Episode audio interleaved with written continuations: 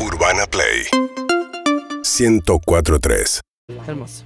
Son las 11 menos 10 en la República Argentina, 8 grados 7 la Sí. temperatura, este mañana mediodía frío, y recibimos al hombre que tiene el Sí. fuego en su pecho, en sus Ah. brazos, en todo, sus, en, en todo su ser, en todo su cuerpo. Bueno, ¿Cómo estás? Jairo Stracha, bienvenido. Stracha. ¿cómo andan? ¿Todo bien? Bien, querido, ¿vos? Muy bien, acá andamos. ¿Qué cuentan? Bien, acá, como se Acá puede. rompiéndola. Sí, Me imagino. la cabeza contra Voy a la mesa. Tratar de estar a la altura. Sí, co- esperanzados, sa- sabiendo que estamos en un logro de todo va a mejorar rápido, pronto. Que todo lo que va a venir va a ser mejor. Todo lo que Ese va a es venir. el punto de Porque vista. si sucede, conviene. Uy, Escuchen, Dios. a propósito, antes de meterme eh, puntualmente una pequeña este, introducción que deriva en el libro que les voy a recomendar que tiene que ver con discusiones de la actualidad. ¿Cuán presente tienen eh, en sus vidas, no en lo que escuchan en los medios, la crisis del 2001-2002? Yo enormemente. O sea, pero yo era. Yo, yo tenía una edad en la que ya entendía lo que estaba pasando. Mm. Pero ¿y cuánto te viene ahora? ¿Te viene por miedos? ¿Te viene por No, primero que es algo-? No, es que para mí es algo que está, serie. está presente todo el tiempo.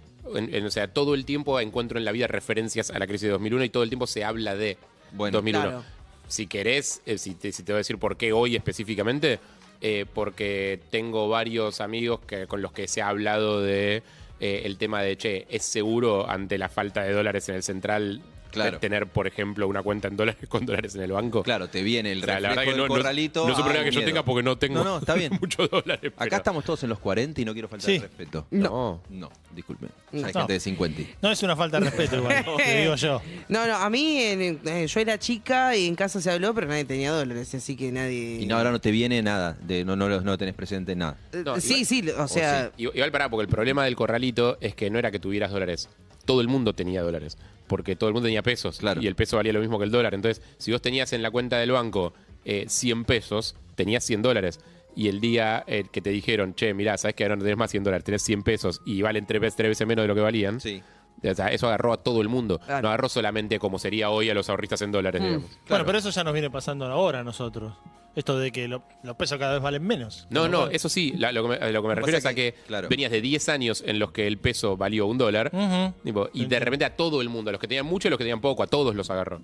En ese momento, eh, una de las este, nada, situaciones que quedaron en la historia es el corralito. A otros le viene, en el mundo de la política, el temor a un estallido tipo 2001, donde el corralito es una parte y la otra imagen son Sí. los saqueos. Tremendo. O El, presidente 2001 yéndose en helicóptero. Vuelve con la idea de la palabra helicóptero, vos la mencionás en el aeroparque, es una cosa, pero si la decís cerca de la Casa Rosada, estás diciendo otra ¿Te acuerdas cosa. que se usaba mucho en, en redes sociales para trolear, mandar el emoji del helicóptero? Sí, O sea, contestar cuando, cuando había una resolución del gobierno que, que- que claramente era fallida o malograda o había salido mal, se contestaba con el emoji Pero del helicóptero. además, eh, cuando estaba Macri, había gente que hacía manifestaciones con una imagen de un helicóptero, jugando con la idea de que se vaya antes, pero cuando asumió Massa al Ministerio de Economía, hubo un intendente, Jorge Ferrares y Avellaneda, que dijo, Massa asumió cuando acá hablábamos del helicóptero, y que está hablando otra vez de la imagen Claro. del 2001. No sé si vos, José, ibas a decir algo de cómo se te viene el 2001 a tu vida o no se te viene. No, es que claro, al, al estar en otra, si se quiere, otra etapa, en ese momento estudiante, ahora ya creyendo tener las riendas de mi vida y, y esto, y, y- y los ahorros, y pensando en un futuro, en un bienestar, tratando de asegurarme un bienestar para Claro. dentro de no muchos años, me partiría al medio un 2001. Bueno, en realidad el 2001 es todo esto que hablamos, es el último momento más este, fuerte de un colapso económico, político y social en una Argentina que ha tenido muchos y que aparece siempre adelante como la idea de, no sé si ustedes lo han escuchado, pero en qué momento nos la ponemos. O sea, Claro. esto está bien o relativamente bien, pero sobre todo la gente que tiene más años sabe que cada 7, 10 años venía un... Yo lo que eh, siento del, del, momento así. del 2001 es que quedó como un trauma colectivo. Sí. De los que lo sufrieron más y de los que lo sufrieron menos, no importa, Sí. de todos quedó un trauma colectivo. Y que, y que fue como mm, que en el juego de la vida, de repente, haya un casillero donde todos retroceden 20 casilleros. Claro, Digo, o sea- bueno, que cada crisis es eh, un momento de este, mucha generación de pobreza, es decir, eh, con eh, retroceso de casilleros. Es cierto que con un montón de gente que por tener este, riqueza acumulada tiene como un colchón de resistencia y que en todo caso incluso puede terminar siendo más No, rica que antes. Yo conozco un parque, incluso de los no ricos, que tuvieron suerte porque tenían capaz que dólares afuera del banco en ese Sí. momento. Entonces, claro, de repente hubo un momento de la Argentina que duró co- poco, un año habrá durado, en el que si vos tenías dólares en billete fuera del banco, y los habías Obviamente. rescatado y no te había agarrado el correcto, eras tres veces más rico que, que lo que eras antes de. Y después, si hubo el- la posibilidad de hacer lobby sobre el Estado, podías conseguir que te especificaran una no, deuda. estoy hablando de ciudadanos Sí, comunes. ¿eh? No estoy hablando de gente bueno, con capacidad no de lobby, estoy hablando de ciudadanos al comunes. detalle, pero traigo esta cosa de cuánto hablamos del 2001, porque incluso hasta esta semana se está hablando de que como una precandidata a presidenta habló de traer dólares para blindar un programa para levantar las restricciones al dólar. Eh, empezamos todos a recordar el blindaje, que fue una medida de un crédito que trajo de la Rúa en 2001. Que fue el Eh, principio del fin. eh, que fue el principio del fin. el. Entonces vuelve a estar ahí. Hasta hace nada, 2001 estaba dando vuelta por el estreno de una serie eh, en Netflix, lo cual Sí. también te muestra que hasta las plataformas ven que hay una a- este, atracción por recordar aquellos hechos. Pero hago todo ese paralelismo eh, porque hay algo de la crisis 2001-2002 que nació post eh, ese colapso que sigue hasta hoy y que son los programas de asistencia social. Una de las grandes cuestiones por los cuales se produce el 2001, uno puede pensar a, a este, a esta parte, es porque en esa época no existían los planes sociales, los programas por los cuales el Estado masivamente eh, ayudaba a las familias que se caían del mapa. Entonces, como una especie de gran aprendizaje de la sociedad, con un montón de correlatos en el medio, de cómo se creó, de qué tenía que ver el gobierno de Dualde, etcétera. Pero míralo después de todo eso, post 2001, para que no haya otro estallido de gente saqueando supermercados, el mundo de la política, las Se organizaciones, la iglesia, las instituciones dijeron, che, hay un montón de gente eh, que se cae del mapa, debería haber una asistencia del Estado. Claro. Se llamó Plan Jefes y Jefas, se llamó eh, Plan Argentina Trabaja, se llamó eh, ahora Plan Potenciar Trabaja. Ha tenido un montón de nombres, eh, la gente en el debate los llaman los planes sociales y... mm, Y entra eh, todo medio en la misma bolsa, ¿no? Cuando en, lo- en la opinión pública, menos Sí, en el en la opinión pública entra todo en la misma bolsa, nadie hace ninguna... este, A favor o en contra, lo que sea. Sí, sí, nadie hace una, este, una disección de ese concepto, pero quería traerlo porque es tal vez uno de los este, principales capítulos nacidos en la crisis 2001-2002 que hoy están todo el tiempo en el debate público. Ahora estamos hablando del blindaje, pero es una cuestión muy coyuntural. Todo el tiempo está la idea de, che, los planes sociales basado en un montón de, este, incluso prejuicios equivocados. Yo le pregunto, ¿el Estado gasta mucho o gasta poco en planes sociales? Y que, ¿qué es, mucho poco? Claro. Bueno, viendo cómo o sea, se gasta en, en relación al presupuesto total, en relación al Producto Bruto, en relación a lo que se gasta en otras cosas. Eh, no hace falta que respondan, pero está instalado, si uno ve la discusión Mm. Lo que está instalado pública... es que es mucho. ¿Eh? Lo que está instalado es, en- a nivel público Bueno, es que es mucho. Y es y totalmente... que es parte del déficit. O sea, Sí, te instalan sí. que es parte, o sea, Claro. que genera el déficit que Yo, hoy lo- actualmente Lo que sufrimos. podés ver cuando ves el presupuesto es que es muy poco lo que se gasta en planes sociales comparado con lo que se gasta en un montón de otras partidas y comparado con el eh, este, objetivo que vos estás teniendo, que es tener contención social para no repetir otro 2001, Mm. estar gastando 0.7 puntos del PBI en planes sociales. Para que vos tengas una idea, cuando a las empresas de distintos rubros para que produzcan, tal vez porque tienen que tener subsidios a la producción desde Tierra del Fuego hasta las petroleras, se les da casi 5 puntos del PBI a las empresas para motivar la producción se le da casi 5 puntos del PBI y a los que reciben planes sociales se le da 0.7, vos podés decir claramente, se gasta poco.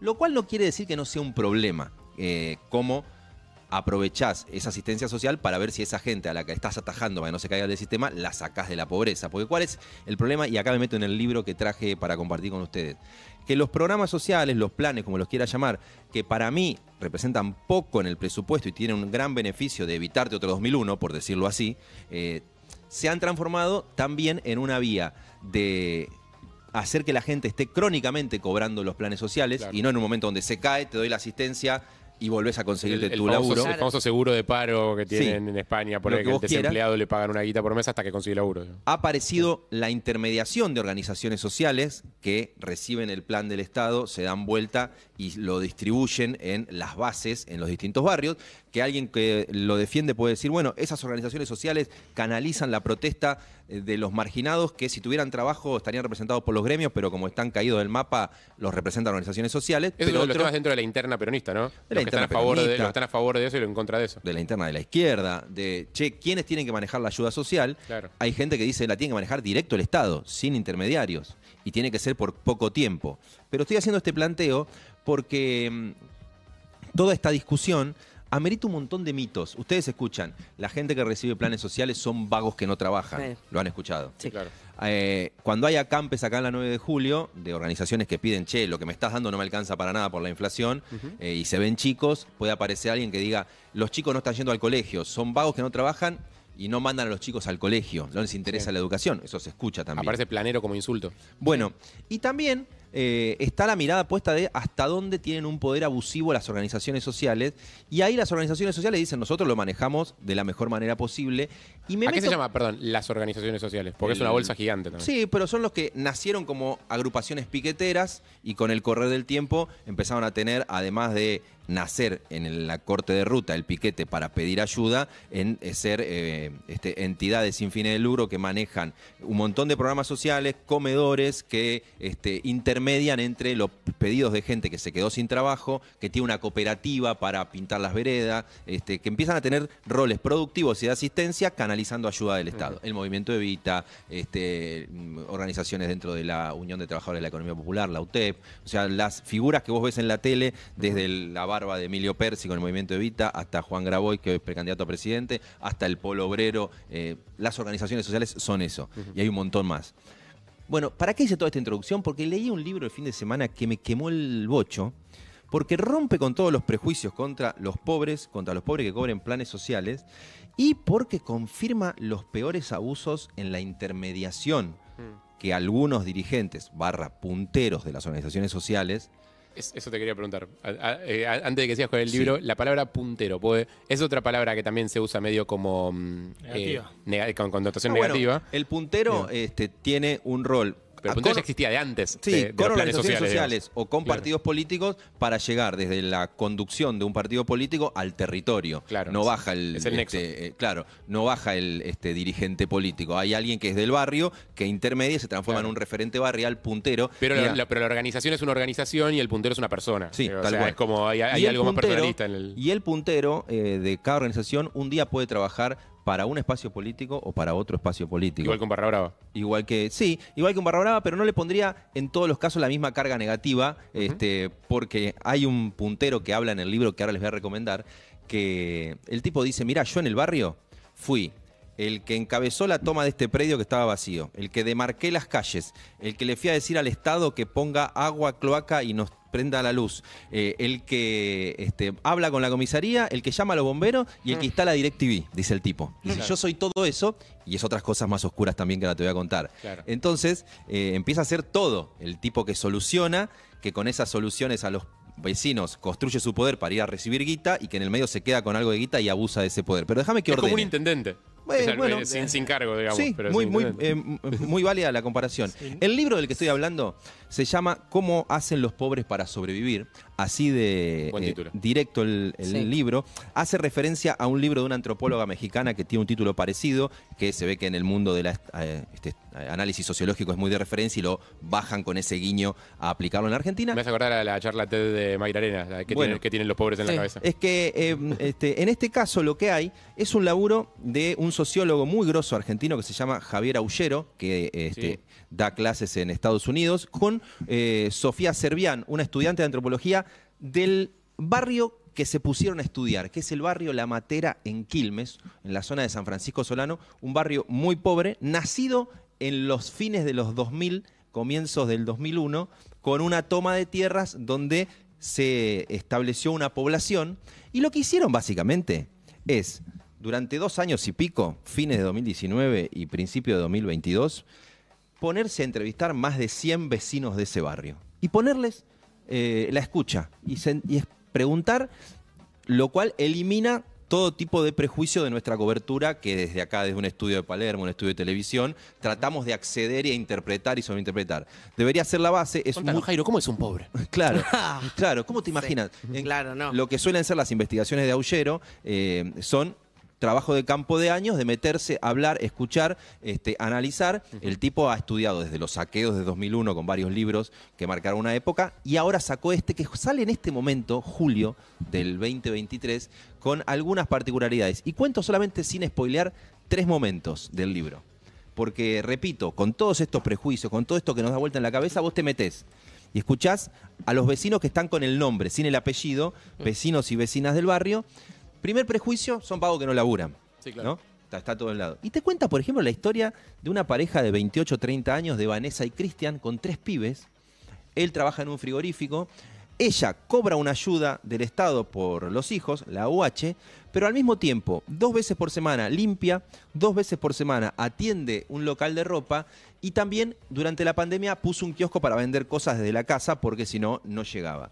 O sea que si vos tomás eso como el caso testigo de todo lo que se releva, que después él lo mide porque consulta de qué laburan acá, todos te dicen, recibimos una ayuda del Estado, pero todo el resto del tiempo es hacer changas para tratar de llegar a fin de mes. Claro. Entonces, Siempre informales, me imagino. Sí, eh, pues. hay un pedacito, el, el menos del 30% tiene empleo, empleo formal, el otro 70% es empleo informal Está y eh, está este, muy extendida la ayuda del Estado. Entonces, primera conclusión, cuando te metes a leer el libro con más de 100 entrevistas, no habría que ser categórico con la idea de son los pobres son vagos que no trabajan, los pobres que cobran planes sociales son vagos que no trabajan. En todo caso, habría que pensar cómo podrían dejar de cobrar el plan social y tener un laburo formal. O sea, entiendo que hay problemas. No, o te habla de la desigualdad también de un tipo que tiene tres trabajos y así todo necesita el plan social y así todo sigue siendo pobre. Es que son las dos cosas también. porque ese es el- no es que sale de la pobreza con el plan social, o sea, es que sigue ese- siendo pobre. Es que claramente, y aparte este, eh, eh, hay una serie de testimonios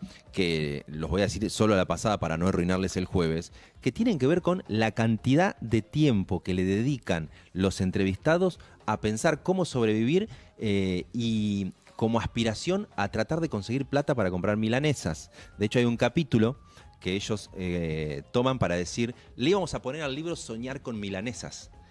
Eh, yo sé que estoy cagando el jueves, pero es el testimonio de Barrio La Matera de Quilmes de ahora, de 2021-2022. Sí. El tipo dice, si le poníamos soñar con milanesas iba a poder este, habilitar prejuicios, habilitar como Sí. que nos Sí. estamos estigmatizando, como que viven solo para eso. Era Y- confuso, sí. Y, escuchá, pero eh, llegan a esa reflexión porque les aparece todo el tiempo la aspiración a las milanesas.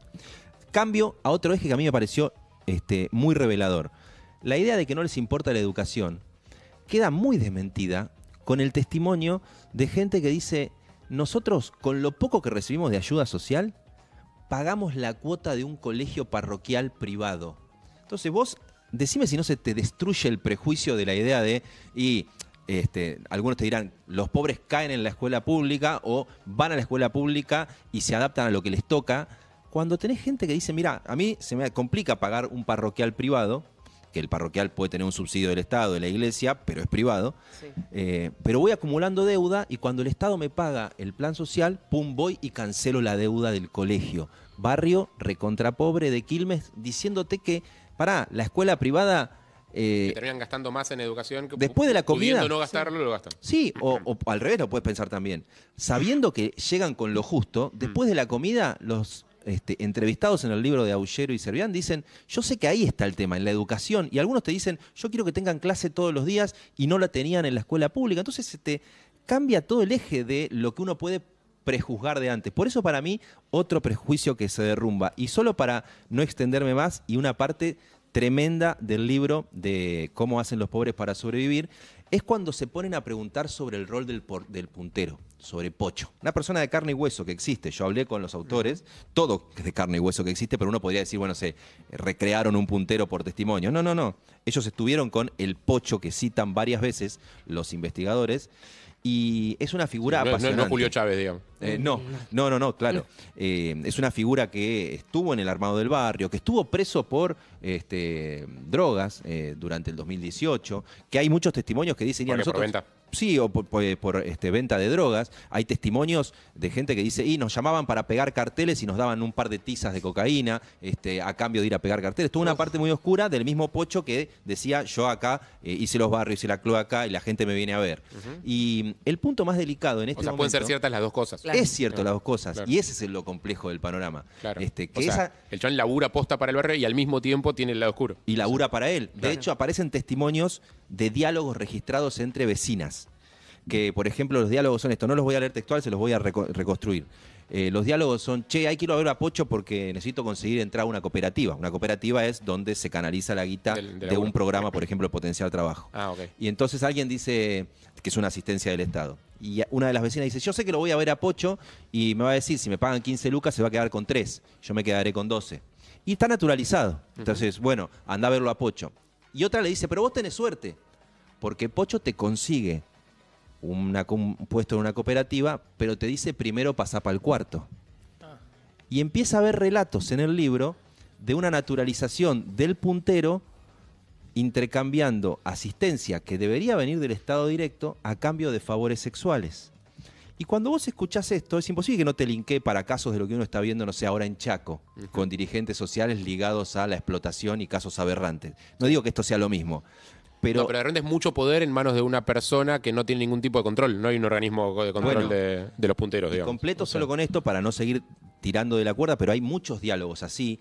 ¿Cuántas mujeres tiene Pocho en el barrio? ¿Cuántas hijas fue teniendo porque eh, intercambió favores sexuales con, eh, con planes sociales? Las mujeres que dijeron yo ni lo, ni lo quiero ir a ver a ¿Y, Pocho. y qué lo sostiene a Pocho? O sea, ¿qué es lo que lo sostiene a Pocho en el poder? ¿Es, eh, amistades políticas? ¿Es guita? ¿De dónde viene? contactos políticos y que el poder político lo necesita. De hecho, eh, y esto para mí es... Porque la- Quilmes ha tenido distintos signos políticos. Sí, sí, O mira, sea, te, voy a- te voy a cerrar o sea, con... Quilmes fue, fue con del PRO con. Martiniano, ahora Mayra Mendoza, es como... De hecho, aparece en el libro una de las últimas partes donde dice, bueno, él ya salió de la cárcel, está con tobillera electrónica en la casa, la gente lo sigue pasando a ver porque necesita cosas. O sea, imagínate, Claro. un referente barrial, puntero, lo que vos quieras, que estuvo preso por drogas, que sale, está con la tobillera en la casa, pero que sigue siendo el referente para los necesitados pobres Sí, del sí, barrio. Es el padrino, sí, claro. Eh, en el texto él dice, y ahora tengo que hablar con el secretario privado de la intendenta para ver a quién ponemos en los planes sociales. O sea que está hablando ahora de esta gestión Claro. eh, de su llegada. Y cuando vos decís, y completo con esto, porque a mí me apasiona y me engancho hablando,